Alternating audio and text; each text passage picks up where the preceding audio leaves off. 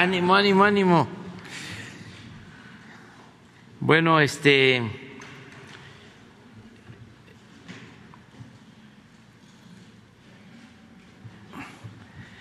Vamos a, a pasar un video, un saludo breve de Katia Echazarreta, primera astronauta mexicana en viajar al espacio exterior. A ver si... Señor presidente Andrés Manuel López Obrador, yo soy Katia Chazarreta y el mes pasado me convertí en la primera mujer mexicana en el espacio. Para mí fue una experiencia inolvidable. La verdad es que el planeta se ve increíblemente hermoso desde el espacio. Pero lo más bonito para mí fue que pude dedicarle este vuelo a mi país, a mi amado y hermoso México. Yo nací en Guadalajara, Jalisco toda mi familia está en México, así que están muy orgullosos y quería darle muchas gracias a usted por todo su trabajo que ha hecho y espero poder conocerlo algún día pronto. Gracias. Bueno, va a estar con nosotros, viene a, México en agosto, sí, y la vamos a recibir desde luego eh, y nos da mucho gusto porque es mexicana y hija de, de mexicanos, migrantes, con todo el esfuerzo que significa para una mexicana salir adelante en Estados Unidos y llegar a, a destacar como ella lo ha hecho. Eh, Katia, y le mandamos pues nuestra felicitación, nuestro reconocimiento. Todos los mexicanos estoy seguro que coinciden en eso. Bueno, pues vamos a, contestar preguntas em, porque no vamos a tardar mucho. Ahora tengo que salir, vamos a gira este fin de semana vamos a supervisar las plantas de fertilizantes, vamos a estar en Baja California Sur, vamos a estar en Lázaro Cárdenas, Michoacán, en Poza Rica, en Cozoleacaque, en Minatitlán y en Coatzacoalcos. Ah, y también en Veracruz, Puerto eh, vamos a inaugurar la planta de Nestlé el sábado, mañana. Es eh, el único acto, eh, pues vamos a decir público, que van a estar los medios, porque toda la gira es para supervisar obras, para ver plantas. Ya hemos hablado de la importancia de que se reactive la producción de fertilizantes, porque necesitamos los alimentos, producir en México lo que consumimos, igual como se está haciendo con los energéticos, con las gasolinas, con el diésel, lo tenemos que hacer con los alimentos para no eh, importarlos, no depender de el, exterior, producir aquí el maíz, el frijol, el arroz, el trigo, desde luego las aves de corral, pollos, huevos, el cerdo,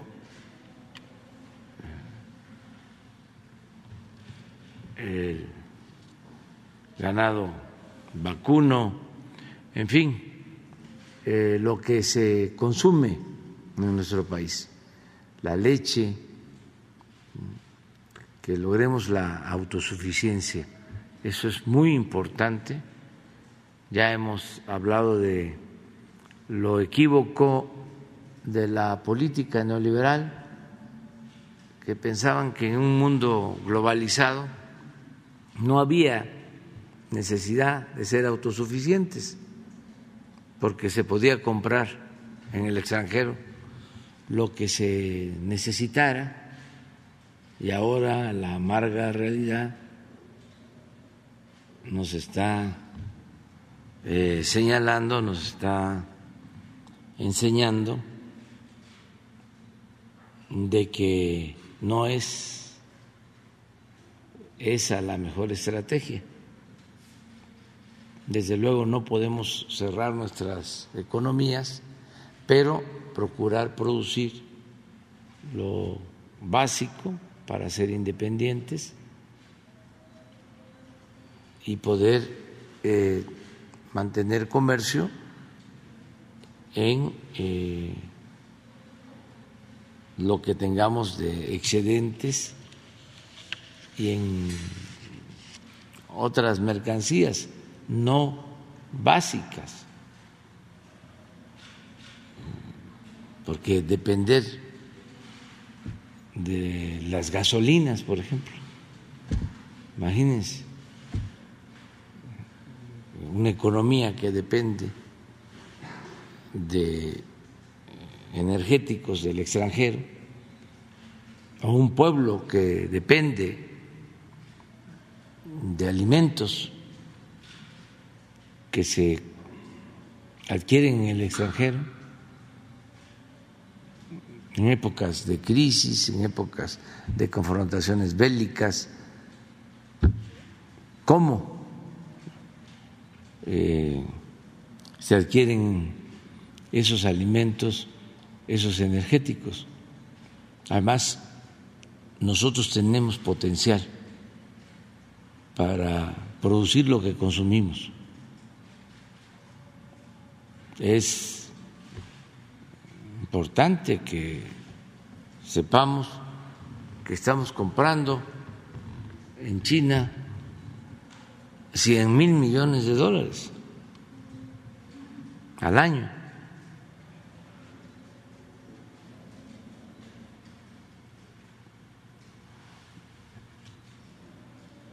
Para tener una idea de esto, las remesas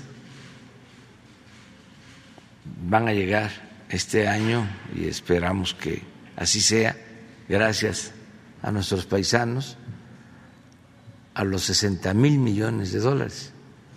Pero estamos importando 100 mil de China. Entonces, sí necesitamos impulsar más la producción y por eso los fertilizantes. Antes éramos autosuficientes y ahora pues estamos comprando alrededor del 80% de los fertilizantes necesitamos. El propósito que tenemos en el gobierno, que represento, es que podamos aumentar la producción de fertilizantes solo con las empresas públicas de Pemex, empresas que se adquirieron a precios elevadísimos, se tienen deudas por la adquisición de esas empresas y además en muy mal estado que las tenemos que reconstruir, pero queremos con este plan de modernización de las plantas de fertilizantes, queremos eh, tener una producción del 50% del fertilizante que necesitamos.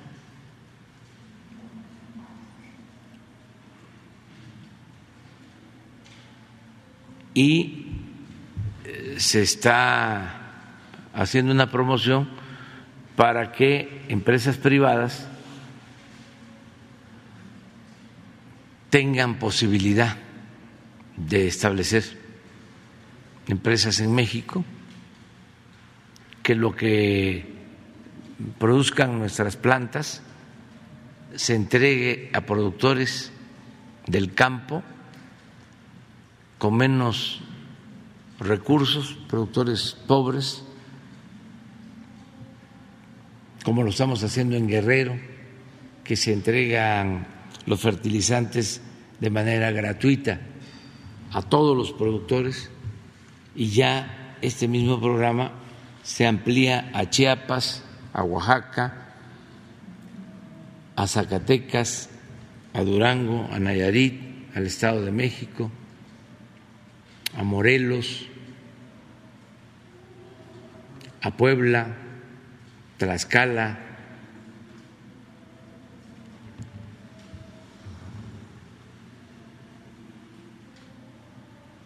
lo que se produzca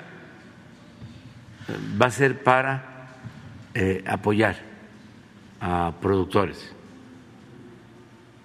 eh, pequeños y vamos a dar facilidades para empresas que puedan producir fertilizantes para el mercado. Eh, tenemos posibilidad de producir materia prima porque contamos con gas suficiente eh, y eh, se puede producir urea y hay condiciones para eso. Ya se llevó a cabo una consulta en Topolobampo, en Sinaloa, para que una empresa alemana se establezca. Se hizo una primera consulta, hubo eh, una inconformidad, un amparo, se ordenó del Poder Judicial que se hiciera otra consulta, se terminó ya la semana pasada, de 13 comunidades, 12 aprobaron y una no es que no hayan aprobado, sino no participaron. Pero ya está eh, resuelto la cuestión legal y queremos hacer lo mismo en el Golfo, mm, poder promover cuando menos dos plantas grandes para producir fertilizantes. Entonces a eso voy, básicamente. Quedó Sheila. Sí. Nada más. Sí. Y ya después ya. Bueno, de una vez, ustedes tres, tres, ya. Hasta ahí vamos a llegar, creo yo. Buenos días, presidente. Shaila Rosagel, corresponsal de Grupo Gil y el Imparcial de Sonora, la Crónica de Mexicali y Frontera de Tijuana. Presidente, pues eh, en primer lugar me gustaría eh, que ahondara un poco más sobre lo que anunció ayer del el compromiso que se hizo en las pláticas eh, con el presidente Biden de incrementar las visas de trabajo para migrantes. usted hablaba ayer que considerablemente se, incrementarán estas visas. Ayer el, el embajador Moctezuma dio a conocer que serán unas 260 mil visas para eh, migrantes mexicanos del sector agrícola, eh, pero me gustaría eh, que nos diera, si tiene los datos de cuántas visas aproximadamente serían en total. entiendo pues que usted ha, solicitado también no solo para mexicanos, sino para también centroamericanos. Entonces, ¿cómo se dividirían estas visas? ¿Para qué tipo de, de trabajo? Si nada más es para el sector agrícola, si es para otros, otros sectores. ¿Cuándo, presidente, eh, sobre todo, cuándo iniciarían eh, a otorgarse estas, estas visas? Bueno, eh, firmamos un comunicado conjunto y ahí viene el compromiso del incremento de las visas temporales de trabajo para mexicanos y para Centroamérica. le voy a pedir al secretario Marcelo Ebrat que informe sobre eh, los eh, acuerdos básicos, lo que se logró con la visita, porque sí hay el compromiso de aumento de las visas de trabajo, eh, inversión también para Centroamérica, para los programas de bienestar, eh, inversión para eh, agilizar trámites fronterizos, el compromiso de inversión, esto más que nada con el sector privado de Estados Unidos, van a invertir 40 mil millones de dólares, fundamentalmente en el sector energético.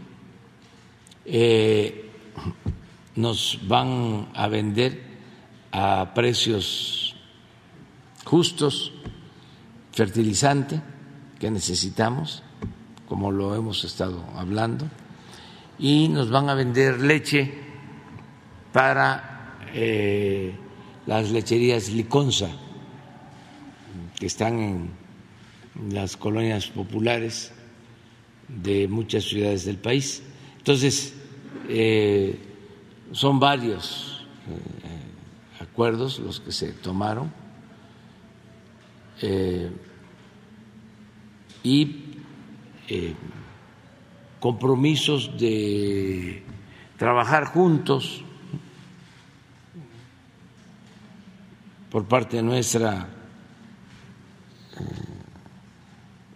pues ofrecimos que vamos a mantener abierta la frontera para que los automovilistas de Estados Unidos puedan cargar gasolina en las ciudades fronterizas de México.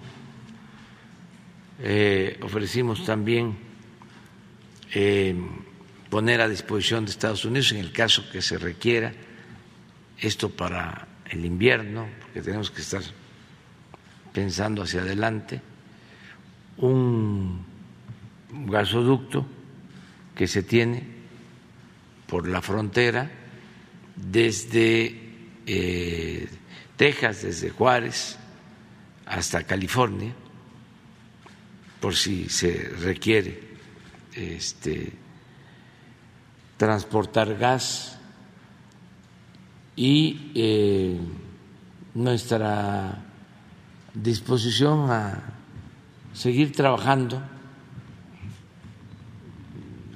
de manera coordinada con el gobierno del presidente Biden yo expresé de que en ocho meses nos hemos encontrado dos veces. Es un hecho que viene en noviembre, de nuevo.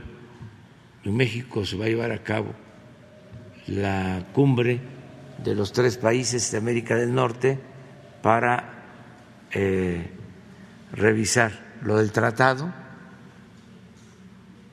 Además, en noviembre se cumplen 200 años de nuestras relaciones como naciones, como países.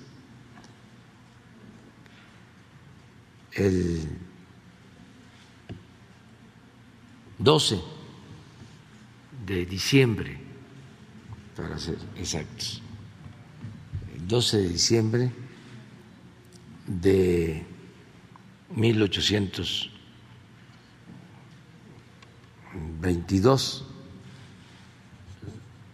se estableció la relación económica, política, diplomática entre México y Estados Unidos.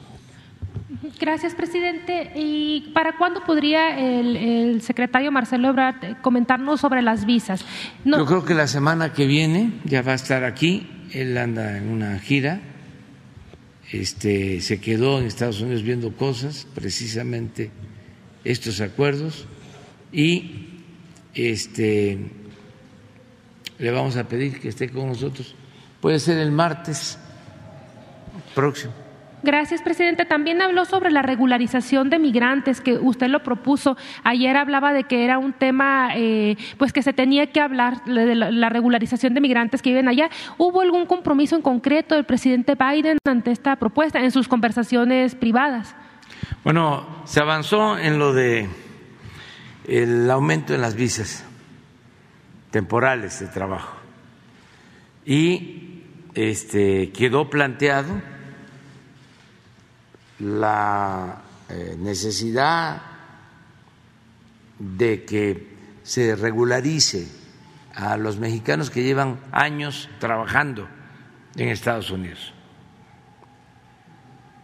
Se lo propuse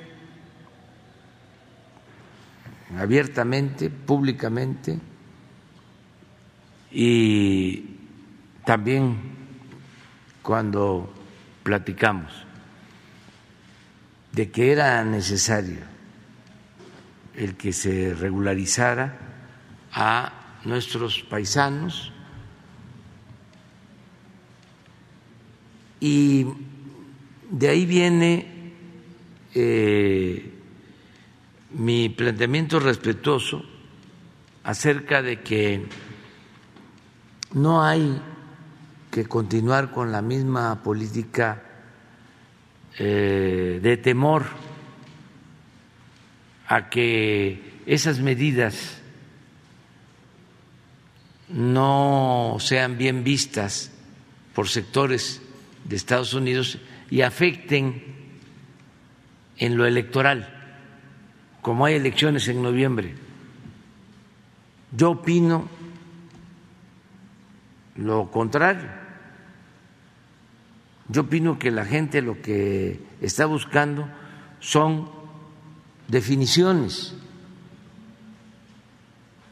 La gente lo que quiere es que las cosas verdaderamente cambien, no seguir con la misma política de siempre, no seguir con más de lo mismo.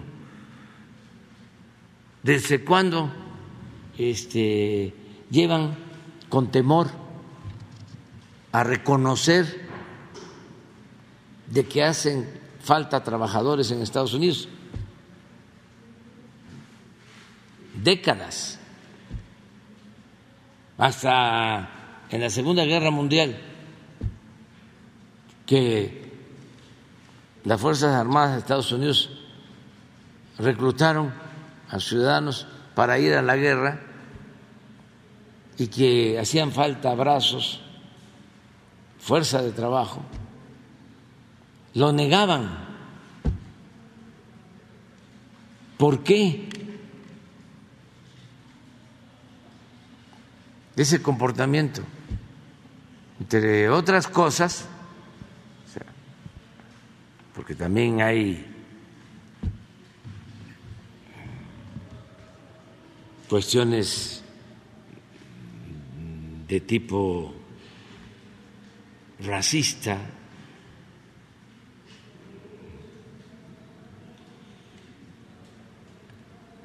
pero también eh, el tener un trabajador no regularizado permite a empleadores sin escrúpulos pagarles menos y poder despedirlos cuando les da la gana. Pero es gravísimo el que este asunto no sea atendido por los gobiernos y que se quede eh, en manos de particulares. De ahí viene lo de el tráfico de personas y la violación de derechos humanos y todo lo que padecemos. ¿Por qué no regularizamos esta situación y lo atendemos entre gobiernos para proteger al migrante. Además, aceptamos de que hace falta fuerza de trabajo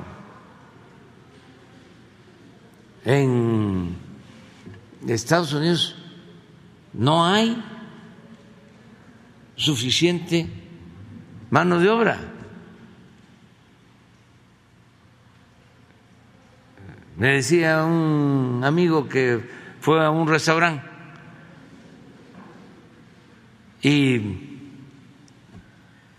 estaban tres mesas ocupadas y el resto vacías. Y llegaron y les dijeron, no hay servicio. Pero ¿cómo si están las mesas vacías? No tenemos trabajadores en la cocina y no tenemos trabajadores para atender las mesas. Un día antes de que nos viniéramos, hubo una tormenta en Washington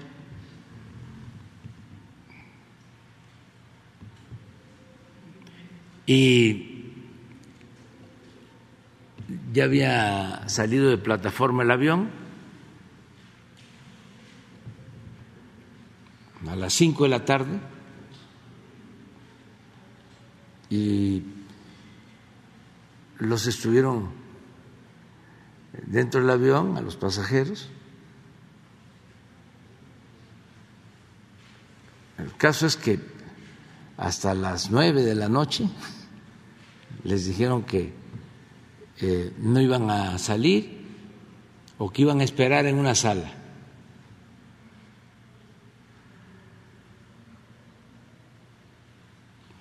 Y terminó saliendo el avión a las doce de la noche. Esto fue el martes. El avión de Washington y tuvieron que esperar porque no habían trabajadores para atender a los pasajeros.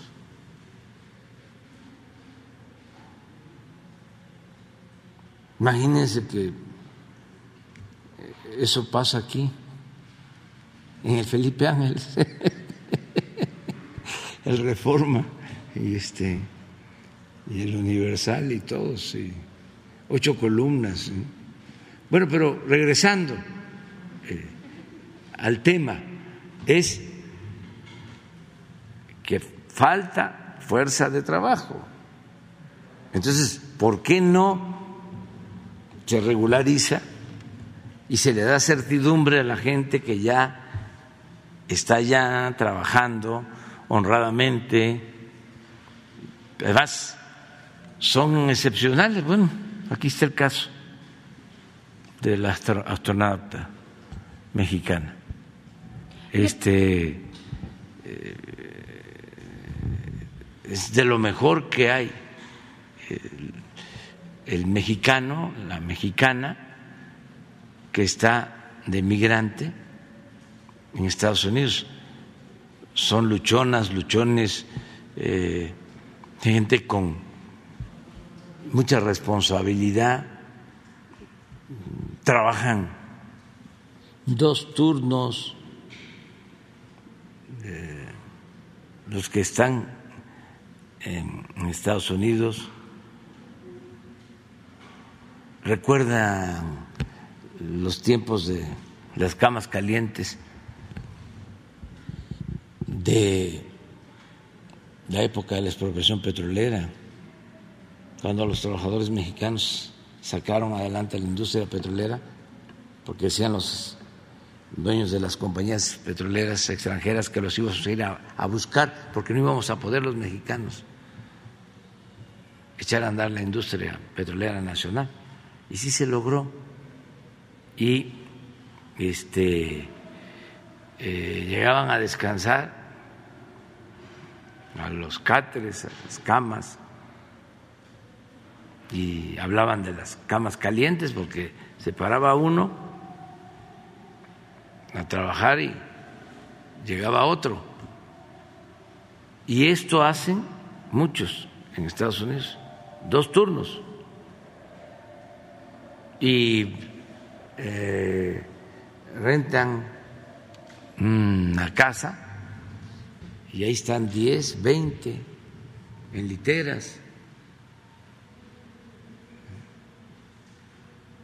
Y trabajando. Además, fíjense que eh, le aprobaron al presidente Biden en el Congreso más de un billón de dólares, 1.2 billones de dólares para infraestructura.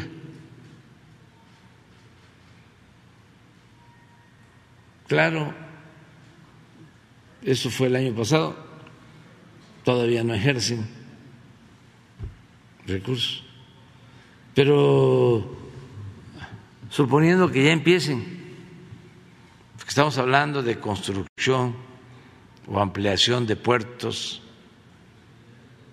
ferrocarriles, carreteras, obra pública, infraestructura. ¿Con qué mano de obra van a llevar a cabo? ese plan de infraestructura.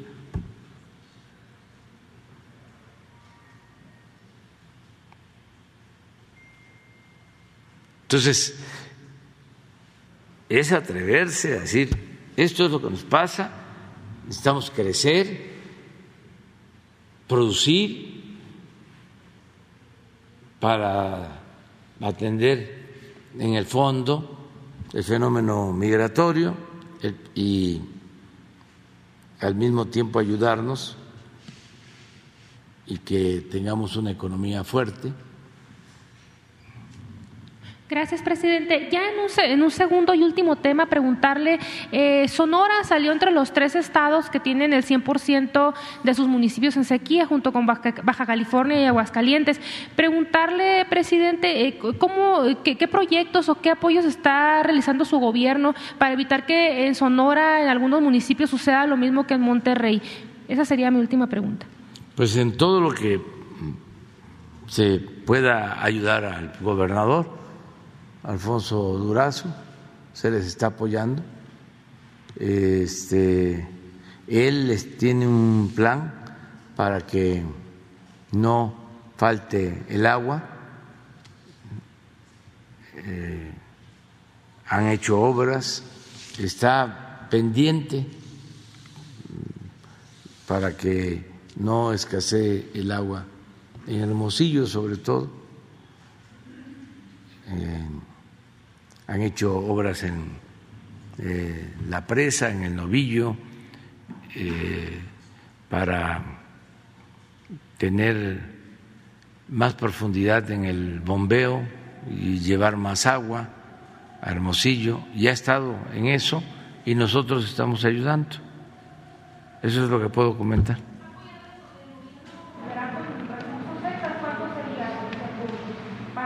No tengo el dato, pero sí este, todo lo que es con agua está ahí ayudando, en el caso de Sonora. Sí. A ver, aquí.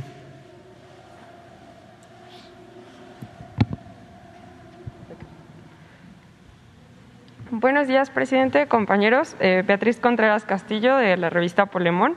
El día de ayer eh, lo visitó el el líder social Jean-Luc Mélenchon de Francia y él y también el presidente Maduro hicieron unas declaraciones en las que coinciden porque ambos piensan que usted no solo representa a México, sino a toda América Latina. Incluso eh, el activista Jean-Luc Mélenchon eh, nos dijo ayer en la conferencia de prensa que usted es un verdadero líder de toda América Latina. ¿Qué piensa de estas declaraciones de ambos personajes? Pues que les agradezco mucho a los dos sus comentarios. Eh, hay muy buenos dirigentes en América Latina, a personajes que yo veo con mucho respeto. Es el caso de Alberto Fernández, presidente de Argentina. Es una persona con convicciones, honesto, muy preparado, con oficio político, y ya dije, con convicciones, con dimensión social. Eh, el presidente de Bolivia, Luis Arce, de primera, fue el secretario de Finanzas de Evo Morales. Esto no lo sabe la gente porque los medios están controlados por el conservadurismo. No todos, ¿no? Pero la mayoría, sobre todo los medios electrónicos convencionales. Pero durante el tiempo que Evo fue presidente y Luis Arce, el encargado de Hacienda, eh, Bolivia fue el país con más crecimiento económico en América.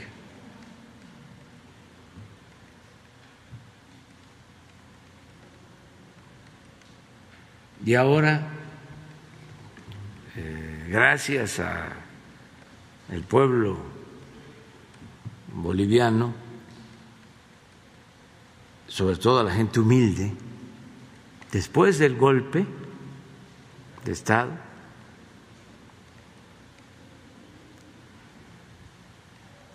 Se celebraron elecciones y volvió a ganar el movimiento encabezado por Evo Morales, el MAS, y los que votaron porque continuara en el gobierno eh, el mismo equipo, los que votaron por eh, Luis Arce, fueron los más pobres, los indígenas. Fue un ejemplo, porque los conservadores siempre sostienen que el pueblo no agradece. Hay hasta eh, dichos. El que se mete a redentor termina crucificado.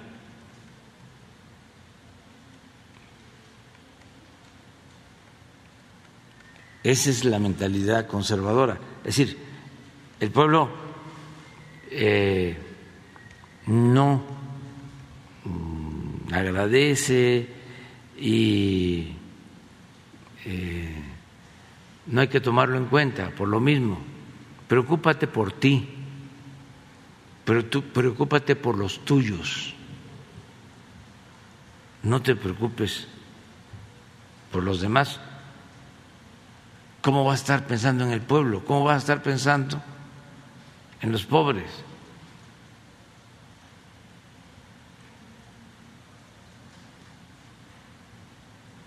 Además, dime con quién andas y te diré quién eres.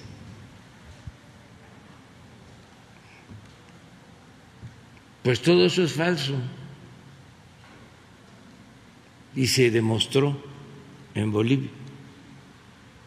Te dio el golpe se evitó la violencia, se quedaron callados la mayoría de la gente humilde, de la gente pobre, de los indígenas, y cuando pensaron los conservadores golpistas antidemocráticos, racistas, de que ya habían dominado con la campaña mediática en contra de Evo y de todo lo que representaba, llamaron a elección.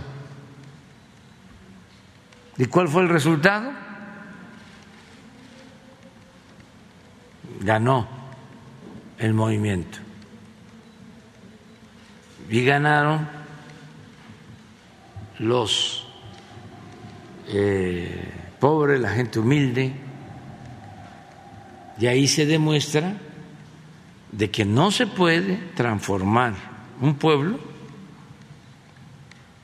si no se cuenta con el respaldo de la gente. Para llevar a cabo una transformación se necesita tener el respaldo de la gente. En México tuvimos eh, la experiencia que nos dolió mucho, porque no hay que olvidar, de cómo el conservadurismo eh,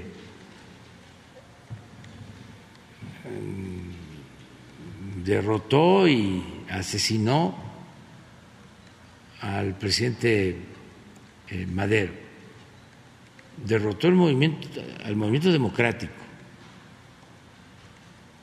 Y este asesinaron al presidente Madero. Y cuando dan el golpe, el presidente Madero está prácticamente solo,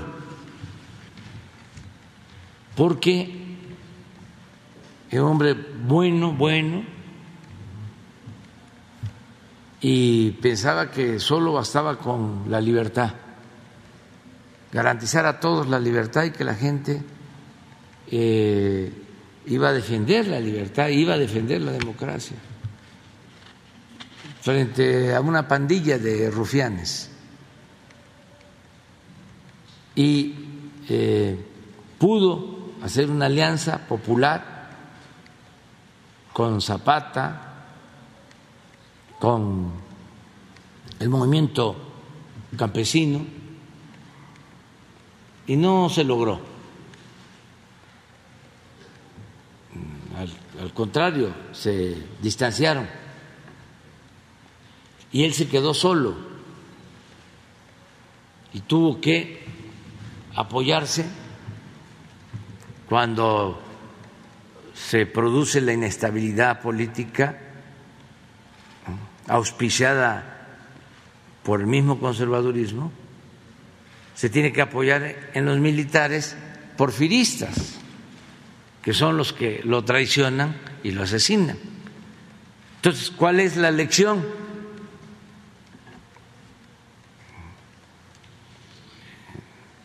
Que nos dejaron esos acontecimientos lamentables de que hay que apoyarse en el pueblo. Eh, porque el pueblo sí es un pueblo agradecido. Estoy hablando en términos políticos. Además, en términos humanos, no hay duda de que se tiene que ayudar al más pobre.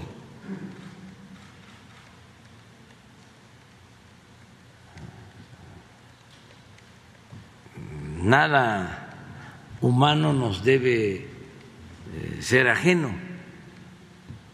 Eso está en la Biblia, está en el fundamento de todas las religiones. Primero los pobres. Del que se le endurece el corazón puede ser feliz de manera momentánea, efímera, pero no siempre. Acuérdense del cuento de Tolstoy sobre el hombre más feliz de Rusia. Estaba enfermo el zar, grave, grave, y van médicos de toda Rusia, facultativos, curanderos, a verlo para salvarlo y llegan a la conclusión de que podía salvarse si eh, le ponían la camisa del hombre más pobre de Rusia y se ordena ir en busca del hombre más pobre de, de, Rusia. Más que nada el hombre más feliz de Rusia, que con la camisa del hombre más feliz de Rusia se salvaba el zar. Y van a buscarlo. Y encuentran un científico de eminencia. Y era un hombre muy culto, muy importante, pero no era feliz. Y luego encuentran un comerciante igual, exitoso, pero no era feliz. Y en el campo encuentran a un agricultor, a un campesino, y llegan a la conclusión de que ese era el hombre más feliz de Rusia. Y le preguntaron que por qué era feliz. Porque estoy bien conmigo mismo, estoy bien con mi conciencia, el Creador, y estoy bien con el prójimo. Entonces, el consenso es, este es el hombre más feliz de Rusia. Vamos a que se le ponga su camisa al zar para salvarlo. Pero resulta que el hombre más feliz de Rusia no tenía camisa.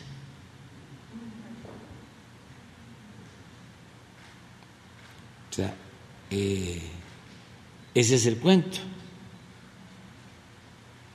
La felicidad no necesariamente tiene que ver con lo material. Entonces, por eso eh, hay ese ejemplo, esa lección de Bolivia, la gente humilde, de la gente pobre. Y, eh, por ejemplo, Lula, un gran dirigente,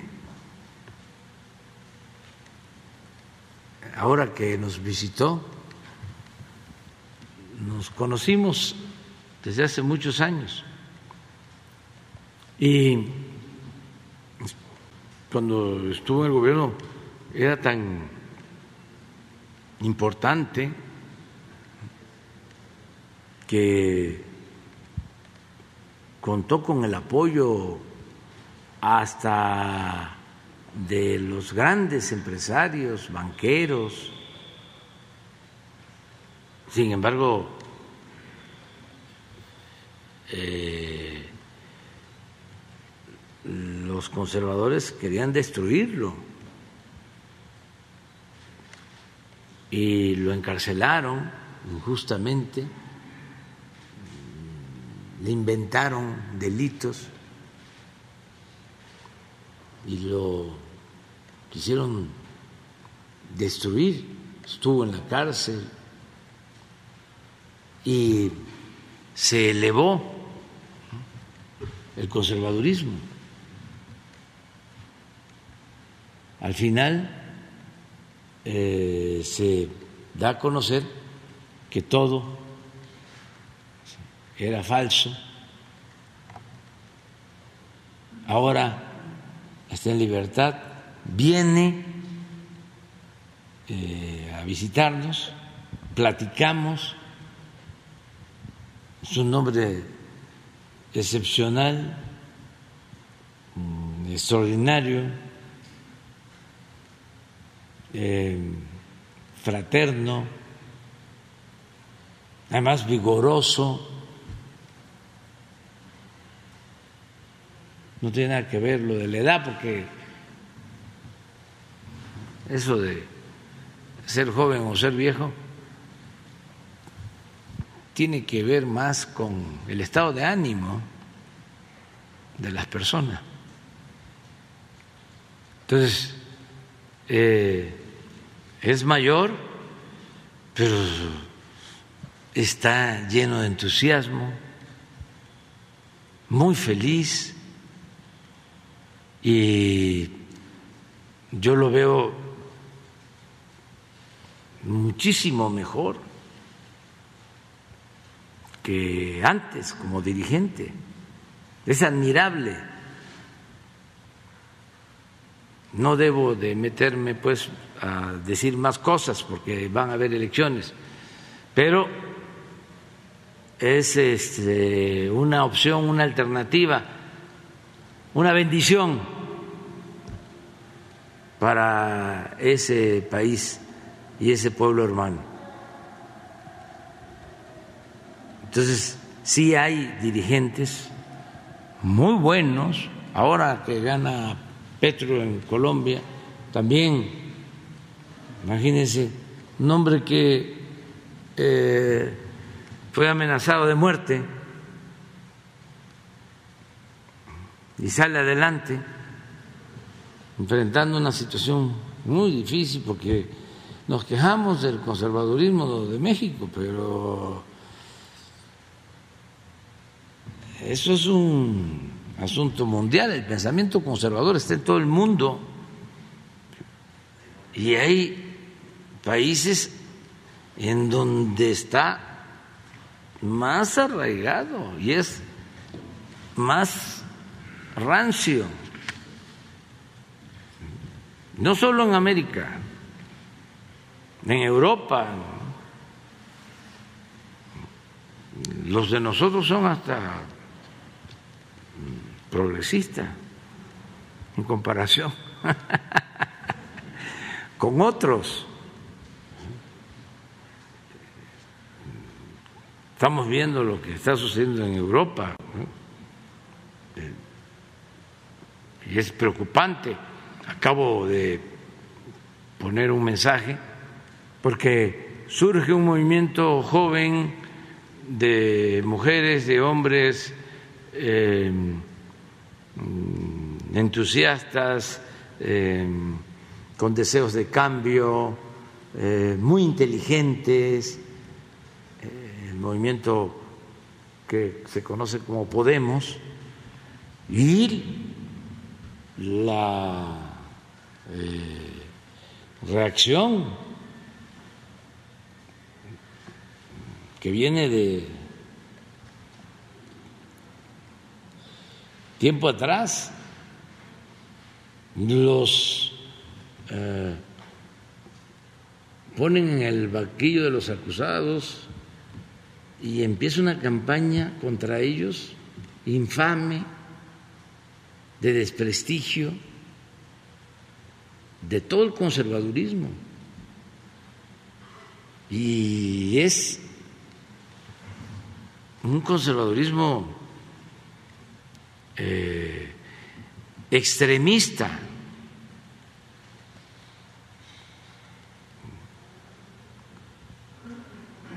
muy intolerante, eh, de lo peor, de lo peor. Y ahora se está conociendo de que le inventaron a los dirigentes acusaciones. Y en esto también participaron eh, medios de información y conductores famosos de radio, de televisión, algo que eh, ya conocemos en México, pues. Pero lo aplican en todos lados. Es eh, la calumnia como política de medios de comunicación, la máxima de que la calumnia cuando no mancha tizna, porque incluso uno de estos periodistas que contribuyó en el invento o en la fabricación de todos estos delitos a los dirigentes de Podemos, dijo, es muy burdo esto lo que voy a decir o lo que voy a transmitir, pero lo voy a hacer. A sabiendas, pues, de que eh, creo que era la existencia de una cuenta bancaria. Esto mm, no se sostiene no tiene eh, fortaleza, sin embargo, lo voy a lanzar. Entonces en América eh, eh, hay ahora un despertar de conciencias en toda América y muy buenos dirigentes. Esto ayuda porque al mismo tiempo se están enfrentando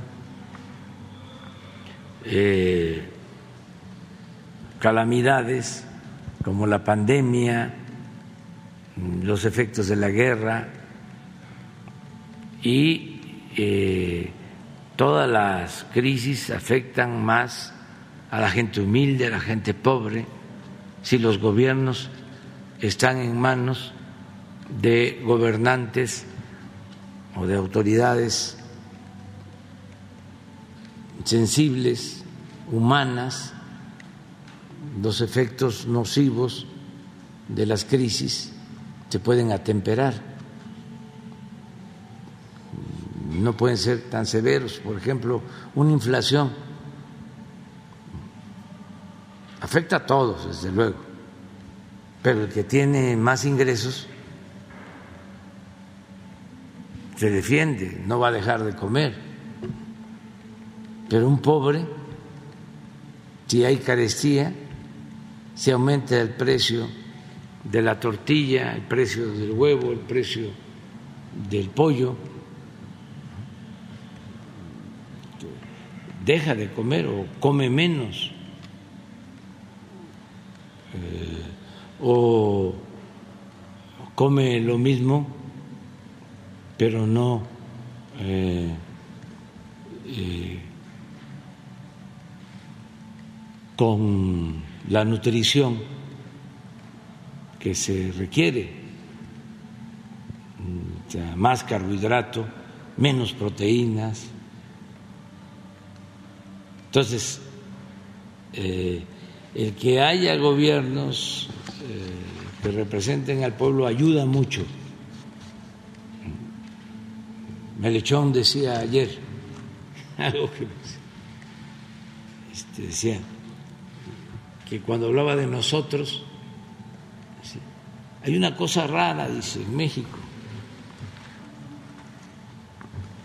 Hay un presidente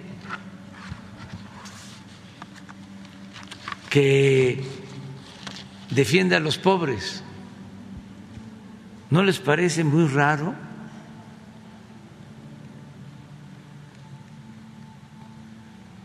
porque los presidentes se ocupan de defender a los potentados.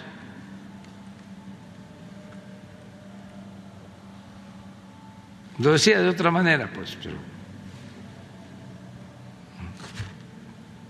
hay que defender a los pobres por el bien de todos.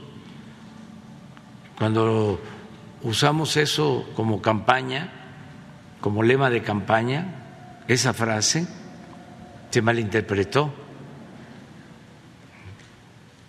pero es por el bien de todos, primero los pobres.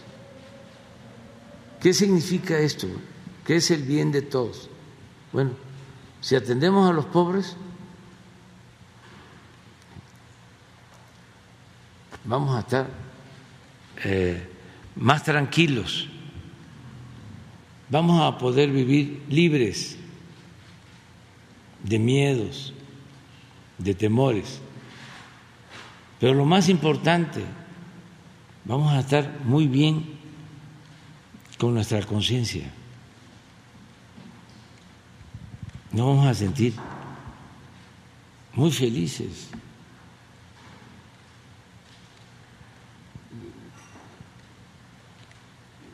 Y eso es lo que debemos de buscar.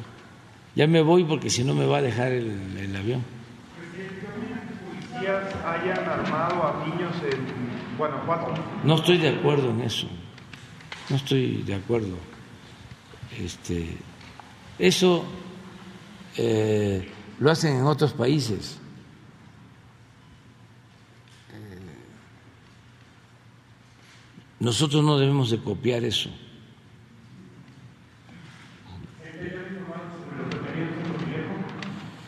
Todavía, pero es probable que ya informe este, el gobierno de la ciudad.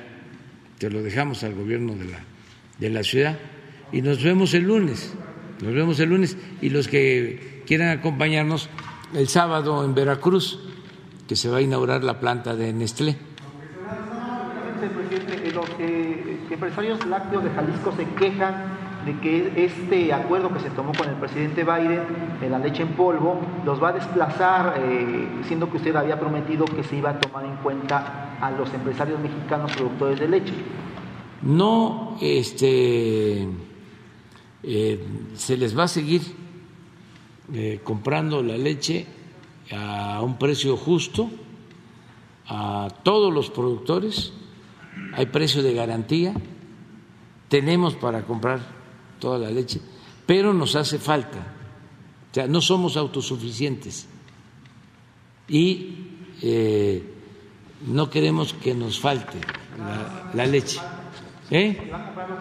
Sí, lo que falta para que no tengamos desabasto y podamos mantener los precios en las lecherías Liconza. entonces de que no va a afectar a los productores mexicanos? No, no, no, no, no para nada. Eh, se mantiene el precio de garantía, que lo hemos estado incrementando para que ellos se beneficien. Bueno, nos vemos.